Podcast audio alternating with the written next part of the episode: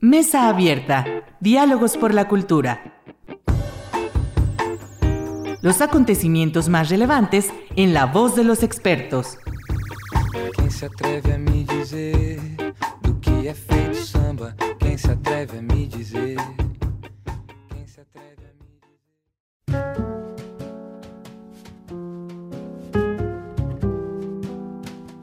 ¿Qué tal? Muy buenas noches. Bienvenidos a su programa Mesa Abierta, Diálogos por la Cultura. Eh, soy Irlanda Godina y transmitimos justo para Red Universidad. Y esta noche tenemos el honor de contar con Luis Javier Mondragón de Acti Abogados de la Ciudad de México. ¿Qué tal, Luis Javier? ¿Cómo estás? Hola Irlanda, ¿cómo estás? Muy bien, muy bien aquí, todo tranquilo. Bueno, a pesar de la cuarentena, todo va corriendo poco a poco. Muy bien, ¿no? pues me da mucho gusto saludarte y además pues sé que has estado muy activo en estas últimas este, semanas a partir del pues lo que está pasando en el sector cultural, ¿no? Tú eres experto este, en temas de derecho cultural, con tu despacho de abogados, Actio Abogados, y pues sé que has estado trabajando con diferentes instancias, ¿verdad? Así es, bueno, aquí en la ciudad está tratando de la sociedad civil organizarse y todos los agentes culturales para establecer diálogos con la autoridad en todos los niveles. Los problemas de la, de la pandemia estamos tratando de hacer una evaluación a corto, mediano y largo plazo en, hasta donde podemos ver, porque sabemos que la crisis y el tamaño y los efectos que va a generar en los derechos económicos, sociales y culturales todavía no están muy claros, pero sí estamos tratando de hacer este trabajo. El gobierno de la Ciudad de México, Secretaría de Cultura, por ahí también a la Secretaría de Cultura Federal, la Cámara de Diputados, estamos tratando de hacer varios frentes para mitigar los efectos, digo, sean los que sean, tenemos que empezar a planear. Claro, sí, y que además, pues bueno, son tipos también muy complejos, ¿no? No solo en el sector cultural, sino en el sector económico, en educación y desde luego pues en salud. Y, finalmente la cultura del sector cultural también es transversal en esos sectores. Sí, creo que es lo, lo, complicado de la cultura, que nos imaginamos que es un sector que tiene que haber, por ejemplo, recorte de presupuestos para pasar al otro lado. Y yo estoy seguro que la cultura es uno de los principales mecanismos o una de las principales herramientas que vamos a tener para librar esta, esta pandemia. Creo que incluso la cuarentena, que demostró, se ha visto hasta en las redes sociales, que precisamente la, la, la, la cuarentena ha demostrado muchas cosas de la utilidad de la cultura y el arte. ¿no? Nos entiende, nos hace ver humanos y nos hace librar de una forma más sencilla esta situación tan complicada. Claro, sí. Y además, bueno, hablando este, justamente de todas las acciones que se tienen que llevar a cabo y, los aspectos en donde eh, abarca justamente el sector cultural, hay un tema que me gustaría abordar contigo que tiene que ver con los derechos culturales y justamente la situación que eh, atañe a los derechos a partir de la, de la pandemia. Quisiera iniciar, si nos pudieras de alguna manera describir de manera general qué son los, los derechos culturales y esta importancia que tienen para, para, todos, ¿no? Para, como un derecho humano también. Sí, voy a tratar de, de, de llevar esta conversación lo más ligera posible. Son temas, sabemos que tienen, requieren algunos tecnicismos, pero trataré de explicarlo. Lo primero que tenemos que recordar siempre cuando hablemos de derechos culturales es que tienen los mismos principios que los derechos humanos, es decir, derivan de los derechos humanos. Los derechos culturales forman parte integral de los derechos humanos, por lo tanto, merecen la misma protección, el mismo respeto, la misma observancia, y así como funcionan los derechos humanos. Eso sí, creo que el tema de los derechos humanos todos lo tenemos un poco más impregnado o nos ha tocado mirarlo, eh, alguna vez nos hemos acercado a esta palabra de los derechos humanos. ¿no? Los derechos culturales forman parte, son derechos de nueva generación, están integrados con eh, derechos económicos, sociales y culturales, se llaman los DESC. Las últimas este, teorías jurídicas al respecto también incluyen al medio ambiente. Entonces debemos entender que los derechos económicos, sociales, culturales y ambientales, ahora los DESCA, deben correr de una manera paralela. ¿no? Los derechos culturales normalmente implican insisto, aunque tengan o toquen de manera tangencial o podría ser hasta transversalmente a los derechos económicos, a los derechos sociales y a los derechos ambientales, tienen que ver con todo el aspecto cultural. En México acaba de haber un cambio importante en nuestra legislación para entender los derechos culturales.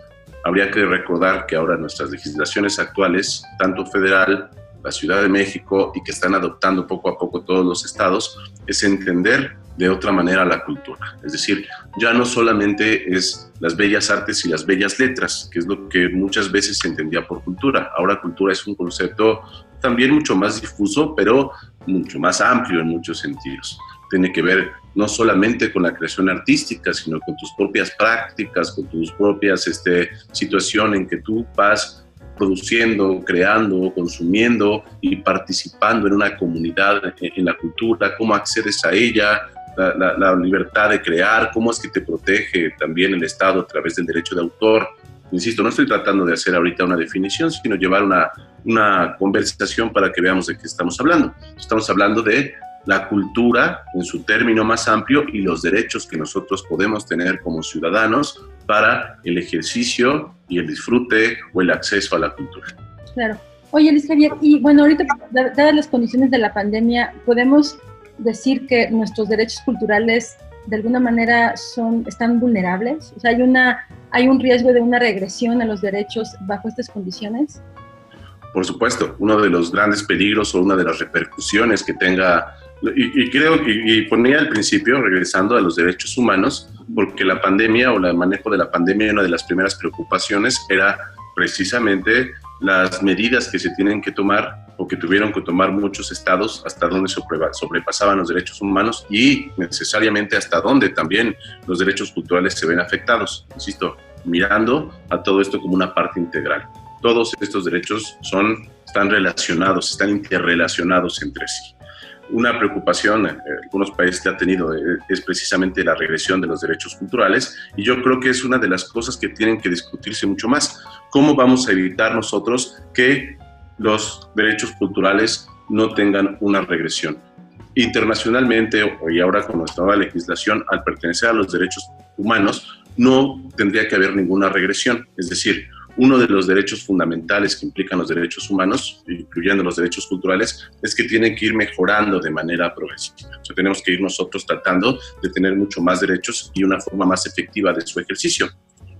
Implicaría una regresividad que lo que hemos avanzado en derechos culturales por esta cuestión de la pandemia o esta crisis sanitaria, los efectos incluso económicos que van a estar relacionados con la cultura, como lo he estado platicando, tengamos una, una regresión. ¿Cuáles serían? Aquí el problema de establecer esas regresiones, como puedes mirar ahorita, es como un, miedo o una preocupación generalizada que podemos empezar, creo que a ver algunos focos amarillos. Podríamos pensar que el mismo recorte a la cultura va a implicar una regresión en los derechos culturales y su efectivo ejercicio. Pero imagina también qué va a pasar con los creadores, ¿no? y los efectos económicos que esto tenga, la salida a sus creaciones. Ahí estoy, he estado muy, muy cercano, sobre todo con la pandemia, como te decía, la organización de la, sociedad civil organizada y en especial al gremio escénico de la Ciudad de México y algo a nivel federal a través del Colegio de Productores de Teatro, del cual soy su asesor jurídico. Y imagínate lo que implica este, esta crisis económica en los teatros, donde ya la relación del público como una situación de comunidad teatral, pero la experiencia también que te implican las artes como un acto también presencial aunque la palabra y estemos en una cuestión jurídica, pues también eh, eh, esa cuestión espiritual, tal vez la palabra, insisto, no sea la adecuada, pero que tiene que ver con relaciones humanas, con cuestiones estéticas, con cuestiones artísticas, los que define como humano, cómo nos vamos a reinterpretar como personas y cómo vamos a ir empatando estas nuevas circunstancias a que no vayamos nosotros limitando estos derechos culturales. Y además, hay algo que, que, me parece también importante destacar es que el derecho cultural no solamente confiere el acceso a los servicios de los bienes culturales, sino también tiene que ver con la participación. Y entonces, por ejemplo, pensando en los espacios escénicos, que es, eh, ahí participan desde luego a creadores, ¿no? Y el público, el público también claro. cultural, y que de alguna manera, pues no hay un ejercicio de derecho, este, pues de ninguna de las partes, ¿no? Sí, claro, pues es que la, cultura, como hemos platicado, no solamente es acceder a la cultura, ¿no? Y disfrutar los bienes y servicios que pueda prestar el Estado en materia cultural. También es cómo vamos a acceder al conocimiento, a la información. Me parece que ahora va a ser cada vez más importante, como esta plática que tenemos, la tecnología de la información y comunicación, las llamadas TICs y su impacto en la cultura, me imagino que va a haber una relectura. También vamos a ver cómo esto va a implicar en nuestras identidades culturales y cómo nos vamos a identificar con todo este problema, nuestra comunidad misma, ¿no? Nosotros tenemos una, una comunidad cultural y cómo va a ser afectada esa comunidad con los efectos. Las manifestaciones van a tener que mutar de alguna forma. Es decir, hay peligros en esta regresión, pero también es un reto para todas las personas que participamos en el arte y la cultura, porque recuerden, que anteriormente se entendía que solamente era el artista o el creador. Ahora se entendería o podríamos entenderlo desde toda la escala de la cadena de valor, es decir, producción, distribución, consumo, ¿Cómo, ¿Qué va a pasar con la formación de públicos? ¿Qué va a pasar también con los, con los creadores? Hay que recordar que el tema del FONCA ahorita está todavía complicado y espinoso. Precisamente habrá, al parecer, unas reformas a la Ley General de Cultura para tratar de establecer un parche, como yo lo veo por ahorita. Revisé ahorita una, por ahí una propuesta que se va a publicar, o digo, que está en algún dictamen en la Cámara de Diputados. Es decir, todo está en una situación, creo que muy coyuntural en la circunstancia de, creo que en todo aspecto, como decía, social, económico, cultural, y veremos por ahí también cómo esto tendrá algún impacto ambiental, aunque eso va a ser un poquito más difícil de lectura. Claro. Y a mí algo que me preocupa, digo, no sé si es el término correcto, pero siento que hay mucho río revuelto, ¿no? Y entonces, eh, en esta falta también de, claridad, ¿no? Que no sabemos cómo van a, eh, a cómo vamos a regresar a esta nueva normalidad, entre comillas, ¿no? Y que además también creo que estas condiciones han planteado otra vez la vulnerabilidad del sector, ¿no? Y una parte que, que viene a tu mención es justamente el, el, acceso, más bien la retribución económica de los, de los creadores. Y de aquí quisiera preguntarte que también tiene que ver con el tema de los derechos culturales, específicamente este, los riesgos de de esta gratuidad que también se está dando a partir de, estas, de este uso de TICs, ¿no? de las plataformas, en donde de alguna manera yo creo que hay una falacia todavía, ¿no? mal entendida, con respecto a las posibilidades que estos medios dan y los riesgos que también implica para, para los creadores que muchas veces no tienen las protecciones adecuadas jurídicamente. Está siendo todo un problema porque todos los mecanismos de exhibición, reproducción, es decir, problemas que ya teníamos de derecho de autor, porque hay que recordar que el derecho de autor es parte de los derechos culturales, por lo tanto también es parte de un derecho humano. Hay por ahí tensiones con nuestros sistemas económicos con lo que pasa con el derecho de autor, pero digamos que está exigiendo la, propia condición de, de, la crisis sanitaria y de la pandemia y el COVID-19, está exigiendo que se reinventen o que se, o repensar o obligando a utilizar tecnologías de información y comunicación y otros medios de difusión que no son necesariamente los naturales a los que estábamos acostumbrados. Ejemplo, y no estoy haciendo ningún juicio de valor. ¿no? Eh, si hablas con un artista visual, te dirá, este, oye, están haciendo galerías virtuales, que es una idea buena, pero muchos artistas visuales dicen que la experiencia estética no es la misma y que al final no va a ser lo mismo y que estos procesos todavía de montaje, curaduría, exposición, elección de las piezas y todo lo que implica una exposición, además de la, de la situación conceptual, se tiene que trasladar a otro lenguaje, es decir, el público no funciona igual en un museo que en una galería, que en un espacio virtual. Ahora por la situación están muy obligados a llevar al espacio virtual, pero la herramienta todavía, aunque existía, me parece, tecnológicamente, no se había utilizado. Entonces imagínate el problema otra vez de la creación, la retribución y la formación de públicos. El derecho de autor, por lo tanto, no permite la gratuidad. Pero ese es un problema viejo, que los artistas regalan su trabajo y parece que solamente se ha acentuado con, la, con, esta pandemia efectos nocivos que ya teníamos desde hace mucho tiempo. La condición de artista todavía no es respetada, pero no era respetada antes de la pandemia, tampoco nos engañemos. La condición de un productor en el inicio de la cadena de favor siempre es el más desfavorecido. Tal vez el distribuidor y tendrá otro problema, es el, consumidor o incluso el, productor, no en el sentido del creador artístico, sino una compañía productora o una empresa creativa también, cuáles son esas relaciones que se van generando. Siento no estar dándote respuestas tampoco muy claras, porque como verás yo también estoy un poco oscuro en la situación como todo el mundo, pero podemos empezar a en esta plática me parece que sería, es, es, muy interesante establecer estas problemáticas porque creo que es lo que está pensando todo el sector. Mi papel será cuáles serían estas soluciones jurídicas. Una de ellas creo que sería básico, y por ahí nos conocimos en una situación así en Irlanda, el derecho de autor como una herramienta que se tiene que repensar para que le dé un beneficio mayor a, los, a, los, a, los autores cuando su obra sea reproducida en otros mecanismos los que normalmente no tenía.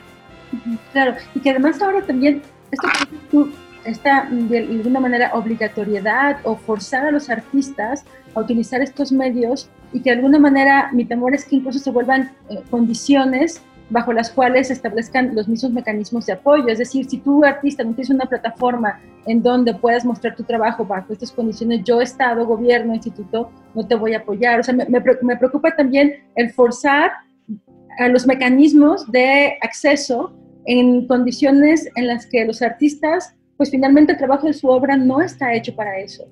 Ajá. Sí, es un problema. Las están tratando de, resolver desde el gobierno federal, me parece, con programas dispersos, no organizados y sin un planteamiento. Eh, también, este, pues debemos entender que eh, todas estas condiciones son nuevas para todos, inclusive para la autoridad. No es mi intención ni atacar ni defender a la autoridad.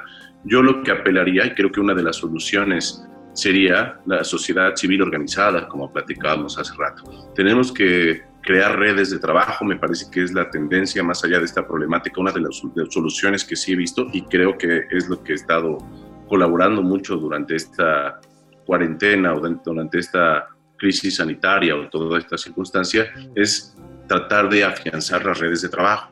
Las redes de trabajo de la organización de la sociedad civil, agrupaciones organizadas, cooperando, colaborando, elaborando propuestas, revisando, cuestionando a la autoridad, proponiendo en un sentido un poco de corresponsabilidad, tal vez, pero sobre todo entender cuál es la relación de los agentes culturales con la autoridad. ¿Qué es lo que nosotros tenemos que proponer? Eh, lo que normalmente veo es que, pues, eh, es muy complicado establecer diálogos abiertos, pero si somos insistentes, ordenados y establecemos un mecanismo claro de representación, horizontalidad, diálogo, colaboración, cooperación y todos esos términos suenan sencillos, pero en la práctica es muy complicado llevarlos a cabo. Creo que es la salida, empezar a estructurarnos, profesionalizarnos e intercambiar ideas. Y este intercambio de ideas, un ejemplo es este, lo que estamos haciendo ahorita, puede ser la salida hacia, o por lo menos una mitigación, tal vez no una solución total, porque la solución va a ser más integral, van a tener que implicar muchos actores, puede funcionar para poder mitigar o paliar los efectos de esta crisis.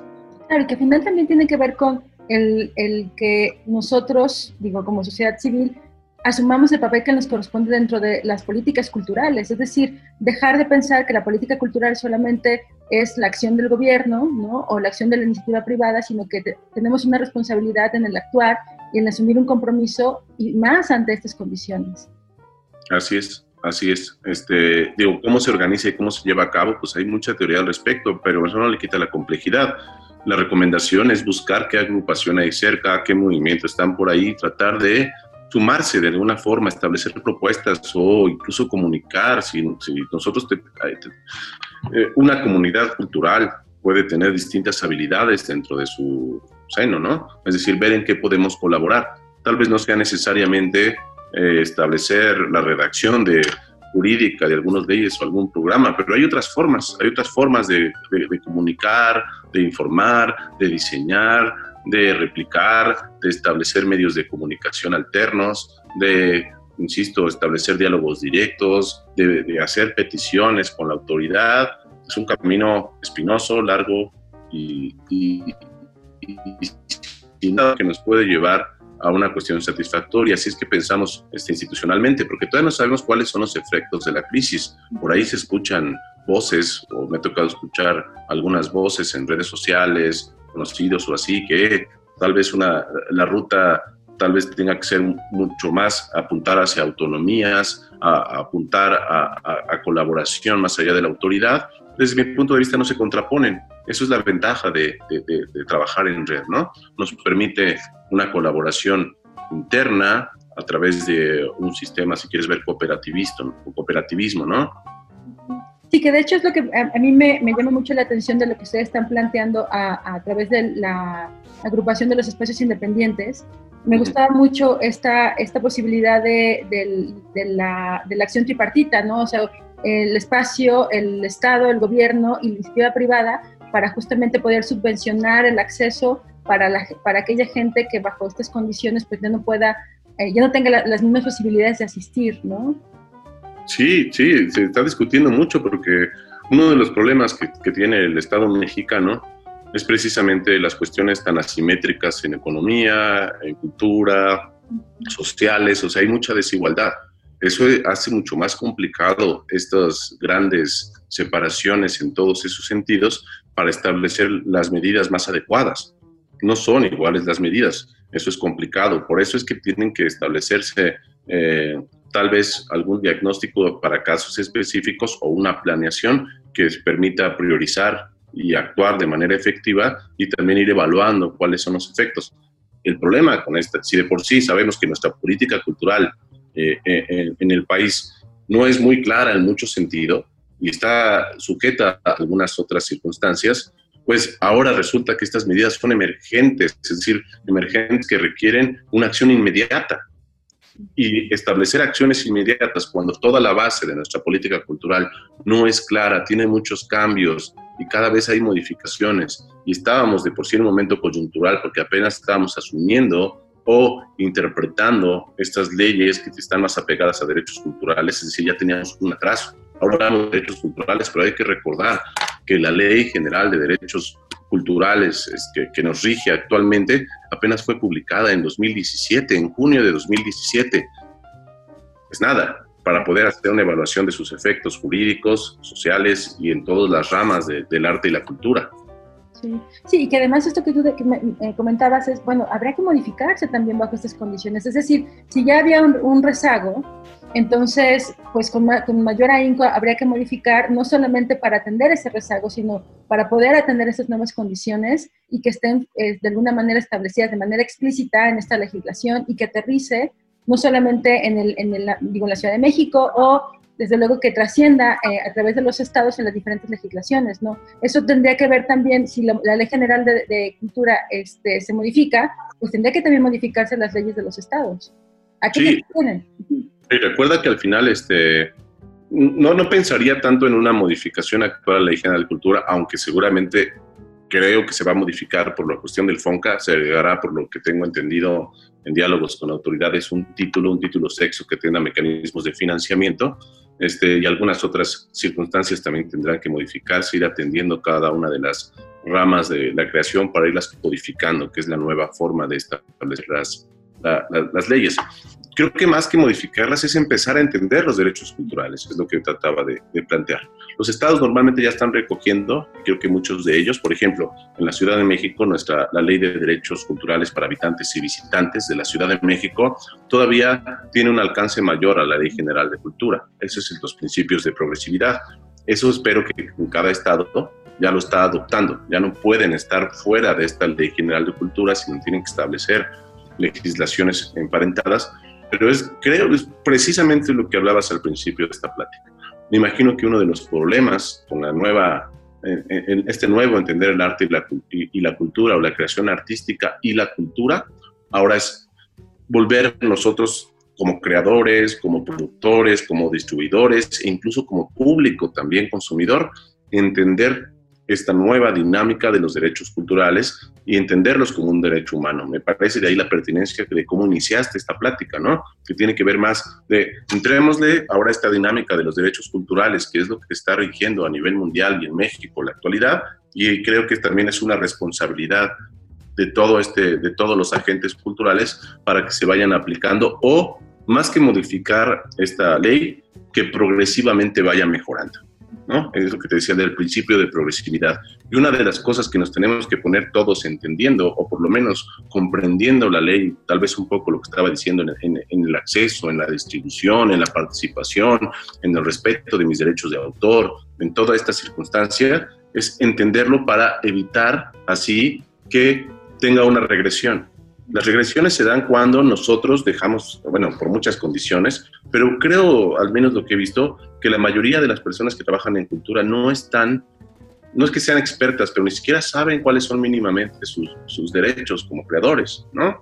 O cuáles son sus derechos de autor, o, cómo, y vamos a olvidar también a, los ajenos, no olvidarlos, sino vamos a pasarlo a otro lado, empresas culturales y creativas, cuál es su papel dentro de la economía, del Producto Interno Bruto, cuáles son sus condiciones, cómo se financian, cómo son colaboradoras para que se fortalezcan todos los procesos de la creación hasta el consumo del arte. Es un, es, un tema, como, como, como puedes ver, muy amplio, para mí muy interesante, pero que sé que tiene sus complicaciones empezar a entenderlo. Sí, y, que, y además también hay una responsabilidad de nosotros, justamente como tú decías, ¿no? Como ciudadanos, es decir, yo reconocer el derecho que tiene el otro a tener este, una remuneración económica producto de su trabajo, ¿no? El derecho que, tengo yo también como ciudadano a participar este, en las actividades, ¿no? Es decir, eh, yo platicaba hace en, algún, en un programa anterior también con, con un eh, librero de Aguascalientes y veíamos eso, es decir, para conservar las librerías locales, pues hay una responsabilidad de nosotros como comunidad en sostener estos espacios, ¿no? Y, este, y de alguna manera cambiar nuestros hábitos de consumo a estos espacios comunitarios y no irnos solamente a los mecanismos de globalización como podría ser Amazon. Pues Luis Javier, ha sido un placer tenerte en el programa. Dura muy poquito, media hora nada más, pero fue muy nutrida esta conversación. Te agradezco muchísimo, siempre es un gusto platicar contigo y estoy segura que para nuestra audiencia en Red Universidad, así también en nuestra página en Facebook, que luego subimos esta, esta grabación, sé que será de, pues, de, mucho, de mucho disfrute y de mucho también entendimiento de las condiciones que tenemos actualmente y bueno, pues una reflexión ¿no? que, que se traduzca también en, en nuestras prácticas. Muchísimas gracias, Luis Javier, por estar con, con nosotros en Mesa Abierta. Al revés, muchísimas gracias a ti, Irlanda, por la invitación. Este, me pasó como agua esta conversación, es agradable toda la situación. Espero que algún día pueda ser de manera presencial y extendernos un poco más en estos temas tan interesantes, al menos desde mi perspectiva. Pues un saludo, un abrazo, mucha suerte con esta, eh, la mejor de, de, las condiciones y salud dentro de este evento tan complicado para todos. Igualmente para ti, Luis Javier, muchísimas gracias. Y bueno, pues este, nos escuchamos la próxima semana aquí en Mesa Abierta y muchísimas gracias a quienes nos, nos ven también a través de redes sociales. Muy buenas sí, noches.